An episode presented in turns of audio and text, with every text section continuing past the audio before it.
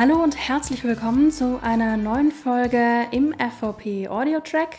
Ich bin Tanja Clement und wir machen das heute ein bisschen anders als gewohnt, denn heute geht es nicht hauptsächlich um eine Person und wie genau sie denn dahin gekommen ist, wo sie heute ist, sondern heute beschäftigen wir uns mit einer Enquete-Kommission. Was genau das ist, heute habe ich mir einen Gast eingeladen, mit dem ich mich darüber ein bisschen näher unterhalten möchte. Und zwar sitzt mir gerade gegenüber Jörg Vollmer. Er ist General AD und als Sachverständiger Teil der Enquete-Kommission Lernen aus Afghanistan für das künftige vernetzte Engagement Deutschlands. Da das ein bisschen lang ist, um es mehrmals in diesem Podcast zu sagen, kürzen wir die an dieser Stelle als Afghanistan-Kommission ab. Ähm, darüber wollen wir uns heute ein bisschen näher unterhalten. Hallo Herr Vollmer, schön, dass Sie da sind. Ja, herzlichen Dank für die Einladung. Könnten Sie sich vielleicht einmal ganz kurz vorstellen? Das können Sie besser als ich. Dankeschön. Also, ich bin vergangenes Jahr in den Ruhestand getreten, nach 44 Jahren Dienstzeit in der Bundeswehr. Und äh, meine letzten beiden Verwendungen waren gewesen, einmal Inspekteur des Heeres, fünf Jahre lang, von 2015 bis 2020. Und dann nochmal zweieinhalb Jahre Oberbefehlshaber des Joint Force Command Brunsum und in der Funktion verantwortlich noch in der Anfangsphase bis zum Abzug auch für Afghanistan. Äh, und dann der Kernauftrag, der ja heute im Raum steht, ist die Landes- und Bündnisverteidigung an der Nordostflanke der NATO. Genau, der eine oder die andere könnte sie eventuell auch schon bei unseren Aufnahmen zur BSC mal gesehen oder gehört haben. Da waren sie bei uns auf dem blauen Sofa, äh, kurz mit Frau Dr. Breu. Wenn nicht, lohnt sich da vielleicht auch noch mal reinzuschauen. Die Afghanistan-Kommission wurde 2022 im Sommer gegründet. Ähm, was macht denn die Kommission und warum wurde sie gegründet oder wozu? Nach Beendigung des Afghanistan-Einsatzes nach 20 äh, Jahren und dem Abzug 2021 hat der Bundestag, hat das Parlament entschieden, äh, dass man aus den Lehren, die wir daraus gezogen haben, nämlich ressortübergreifende Zusammenarbeit in Afghanistan. Daher auch dieser sehr lange Titel, Lehren aus Afghanistan für den zukünftigen vernetzten Ansatz äh, der Bundesrepublik Deutschland, äh, dass man zusammenholt eine Gruppe von Sachverständigen, eine Gruppe von Parlamentariern, um eben zu untersuchen, wie, sind, wie ist es zu der Entscheidung gekommen des Afghanistan-Einsatzes und wie haben sich die einzelnen Phasen des Einsatzes von zunächst mal Fokus auf Terrorismusbekämpfung, Operation Enduring Freedom, dann ISAF, äh, die, die Stabilisierungsstreitkraft für Afghanistan und zum Schluss dann Resolute Support Mission, wo es dann ein, ein Beratungsauftrag war auf der höheren Ebene. Also was haben wir für Erfahrungen aus diesen 20 Jahren gesammelt? Und die Enquete-Kommission setzt sich zusammen aus zwölf Parlamentariern, aus äh, allen im Parlament vertretenen Parteien, also sowohl natürlich die, die Ampelkoalition als auch die drei Oppositionsparteien. Und zu diesen zwölf Parlamentariern haben die Parteien dann jeweils äh, ausgewählt, vorgeschlagen Sachverständige. Das heißt also, jede Partei oder insgesamt die Enquete-Kommission wird dann nochmal verstärkt äh, durch zwölf Sachverständige, die gemeinsam mit den Parlamentariern dieses Thema erarbeiten und am Ende dann der Legislaturperiode, und das muss man wissen, die Enquete-Kommission wird also immer eingesetzt für eine Legislaturperiode. Also hier ist es ja schon ein bisschen Zeit verstrichen, deswegen auch erst 2022 äh, eingesetzt und wird eben Ende 24 dann ihren Bericht vorlegen, voraussichtlich 2025, Anfang im ersten Quartal, wird er dann der Öffentlichkeit vorgestellt werden. Mhm. Welche Rolle spielen denn die Sachverständigen in der Kommission? Die Sachverständigen repräsentieren ähm, zum einen das Militär, dazu gehöre auch ich mit meinen zweimal ein Jahr in Afghanistan in, in, Verantwortung gewesen, aber auch den gesamten Einsatz ja in anderen Funktionen begleitend, bis hin zum Abzug auch äh, als äh, Commander Joint Force Command Brunsum. Äh, das ist so die militärische Seite. Da ist neben mir auch noch der General A.D. Rams äh, mit äh, als Sachverständiger.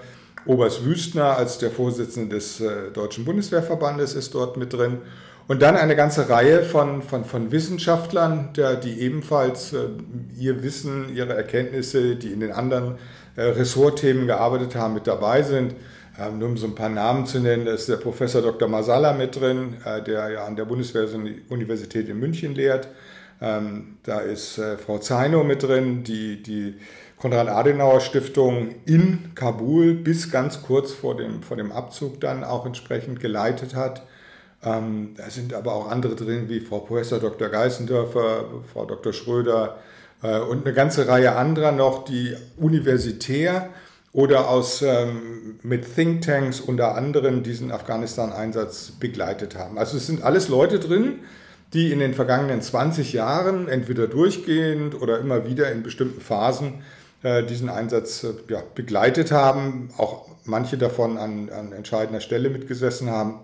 Und die arbeiten jetzt an selbstgewählten Themen äh, diesen, diesen Einsatz ab und am Ende sollen sie dann zu Empfehlungen kommen, wir alle gemeinsam, also alle 24, wie in Zukunft, wenn es wieder zu so einem Einsatz kommen würde, äh, dann besser koordiniert wird. Und im Wort merken Sie schon, war nicht so gut, die, die Zusammenarbeit äh, ressortübergreifend, also zwischen dem Auswärtigen Amt, dem Kanzleramt, äh, dem Innenministerium, dem Ministerium für Wirtschaftszusammenarbeit, dem Verteidigungsministerium und einer unglaublichen großen Zahl von Regierungs- und Nichtregierungsorganisationen. Also wie macht man das in Zukunft besser?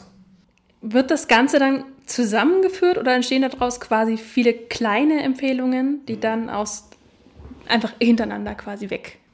Nein, nein, es ist ein es gibt einen großen Abschlussbericht und die Herausforderung bei diesem Abschlussbericht ist, dass er am Ende auch gelesen wird. Also nicht nur geneigtes Fachpublikum, ähm, sondern insbesondere natürlich unsere Abgeordneten des, des Bundestags, äh, aber auch entsprechend in den jeweiligen Ministerien, ähm, dass dieser Bericht nicht nur zur Kenntnis genommen wird, sondern dass man ihn liest, äh, sich vielleicht auch an einigen Empfehlungen reibt. Das soll ja auch so sein um dann eben auch die Diskussion, die ja dringend notwendig ist, in dieser gesamten Thematik äh, anzustoßen. Aber es ist ein klarer Parlamentsauftrag, ist auch eingesetzt durchs Parlament äh, mit einem klaren Auftrag, einem klaren Zeithorizont und am Ende erwartet man, das ist ja die, die, die, der Hauptzweck, dann entsprechende Empfehlungen, wie machen wir es in Zukunft. Und der Fokus, das ist äh, ja das Interessante und das hat mich ja auch daran gereizt, als ich gefragt worden bin, daran mitzuarbeiten, ist natürlich schon, wie hat sich die Einsatzrealität im, im Einsatzland in Afghanistan gespiegelt in, den, äh, ja, in der Wahrnehmung in Berlin, in den Parteien und im Parlament. Wir haben zwar jedes Jahr entsprechend immer eine Mandatsdebatte gehabt, aber das Interessante ist, es ist ja immer nur das Mandat für den Einsatz der militärischen Kräfte. Alle anderen sind ja nie im Parlament in irgendeiner Form mit einem Mandat beauftragt worden. Also der, der Einsatz der Polizei, äh, die Entwicklungszusammenarbeit, äh, das Auswärtige Amt, äh, zuständig für die Diplomatie dort vor Ort. Also alle die haben nebeneinander und miteinander gearbeitet, aber es hat ja nicht aus einem Guss entsprechend einen Auftrag gegeben. Mhm. Und das ist eben das Spannende auch jetzt an der Arbeit, wenn man das alles nochmal reflektiert. Ähm, angefangen von dem, das ist ja der Auslöser gewesen, der Terrorangriff am, am 11. September 2001, dann die sehr schnelle Beschlusslage. Ähm, und äh, zunächst stand ja auch im Mittelpunkt eine eindeutig Bündnissolidarität mit den, mit den Vereinigten Staaten von Amerika. Und dann hat sich dieser Einsatz über die Jahre entwickelt in verschiedenen Phasen. Und äh, wie, wie ist das eigentlich deutsche Position gewesen? Wie hat sie sich entwickelt über die Jahre? Und das Thema, was ja im, im Titel steht, dieser Enquete-Kommission, den vernetzten Ansatz, den hat 2001 oder 2002, als wir begonnen haben, ja überhaupt nicht gegeben, sondern das ist so etwas gewesen, was sich dann im Verlauf des, des Einsatzes auch entwickelt hat. Und äh, wenn man heute über diesen vernetzten Ansatz spricht, dann muss man natürlich immer zurückgehen und sagen, okay, wie haben wir denn eigentlich gestartet und wie hat sich das dann über die Jahre so zusammengefunden, dass man wenn es gut gelaufen wäre, über einen wirklich vernetzten Ansatz hätte sprechen können. Mhm. Ja, gerade bei äh, etwas, das 20 Jahre läuft, sind ja die ersten Learnings quasi schon währenddessen verarbeitet worden irgendwann. Im ja, Idealfall. Das, das, das, ist ja ein ständiger Lernprozess gewesen. Ähm, und äh, die, die, die Herausforderung ist, dass für viele bei uns in Deutschland dieser Afghanistan-Einsatz im Grunde genommen immer als ein militärischer Einsatz gesehen wird. Das war es aber nie nie originär. Streitkräfte sind dazu da, um rasch Sicherheit herzustellen, Sicherheit zu halten, damit in einem sicheren Umfeld dann das, was ja auch das Ziel war, den Staatsaufbau zu fördern in Afghanistan. äh, mit einer Vielzahl von Hilfsprojekten das Land voranzubringen. Also ohne gesichertes Umfeld ist es nicht. Nun ist der Unterschied zwischen den Ressorts, dass Militär relativ schnell verfügbar ist, ähm, denn wir sind ja immer bereit, wo auch immer der Auftrag ist, und in dem Fall wurde er erteilt für Afghanistan, dann ist man relativ schnell mit einer relativ großen Zahl von, von Soldatinnen und Soldaten vor Ort, schafft dieses besagte Umfeld und alle anderen kommen dann aber erst nach. Also die Zielgröße, von, äh, die, die wir hatten bei der Polizei, die ist ja erst nach Jahren erreicht worden im Einsatzland. Ähm, bis dahin haben dann eben andere diese Aufgaben übernehmen müssen. Oder auch das, das Auswärtige Amt hat ja auch nicht die Ressourcen äh, in Reserve, die sie dann für so einen Einsatz zur Verfügung stellen müssen. Da ist dann viel Umstrukturierung notwendig, Personal muss dafür freigesetzt werden. Also das Militär ist immer relativ schnell da, kann auch dieses sichere Umfeld schaffen, aber bis dann alle anderen Ressorts vor Ort sind mit ihren Kräften, dauert das dann und dann findet sich das dann eben vor Ort erst. Mhm. Jetzt macht man sich mit so einer Kommission ja relativ viel Arbeit, sage ich mal, dadurch schon, dass man sagt, okay, sie ist aus Parlamentariern und aus Sachverständigen ja. zusammengesetzt und nimmt damit natürlich Erfahrungen und Sachverstand und Kenntnisse und Expertise, alles mit rein, was man braucht. In der Öffentlichkeit kommen davon aber vor allem die parlamentarischen Mitglieder, sage ich mal, an, die vielleicht irgendwann mal vorgestellt werden, als sie sind auch Teil der Kommission XY. Wäre es rein aus Ihrer persönlichen Einschätzung sinnvoll, wenn man vielleicht auch eben die Beteiligung der Sachverständigen und die Rolle der Sachverständigen mehr mit nach außen transportieren würde. Jetzt mal als Medienvertreter gefragt für die Medien. Naja, die Medienvertreter sind ja alle eingeladen, zu den öffentlichen Anhörungen auch entsprechend zu kommen und zuzuhören. Mhm. Und äh, der, der, Arbeitsablauf der, der Kommission tritt immer montags zusammen, so alle zwei bis drei Wochen. Äh, beginnt morgens in den, in den Arbeitsgruppen, das sind dann die, die Parteien mit ihren Sachverständigen, geht dann über in äh, die Arbeit in den Projektgruppen. Es gibt drei Projektgruppen, die verschiedene Themenfelder bearbeiten, die ja auch Papiere schreiben, die am Ende dann zu diesem äh, Endbericht zusammengefasst werden sollen.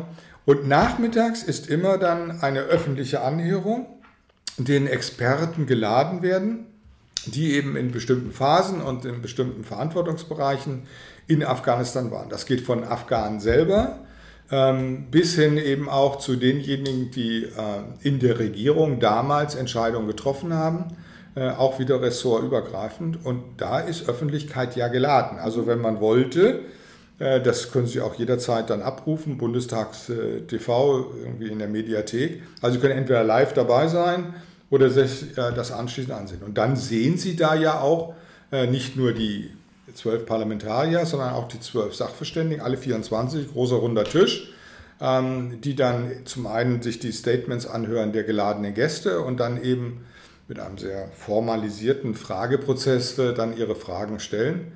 Äh, und das Ganze, wie gesagt, deswegen jetzt meine Hand geht zurzeit nach oben, sitzen oberhalb auf einer großen Tribüne äh, diejenigen, die eben zu diesen Anhörungen kommen wollen und sich das anhören wollen. Also sind eigentlich schon präsent. Das ist das Thema, wer es wissen will, weiß es und äh, geladen ist jeder. Und wie gesagt, es ist immer eine öffentliche Anhörung dabei, die über insgesamt drei Stunden geht, an dem man eben sowohl sich anhören kann, was die geladenen Experten zu sagen haben, aber man erlebt auch die Interaktion der Sachverständigen.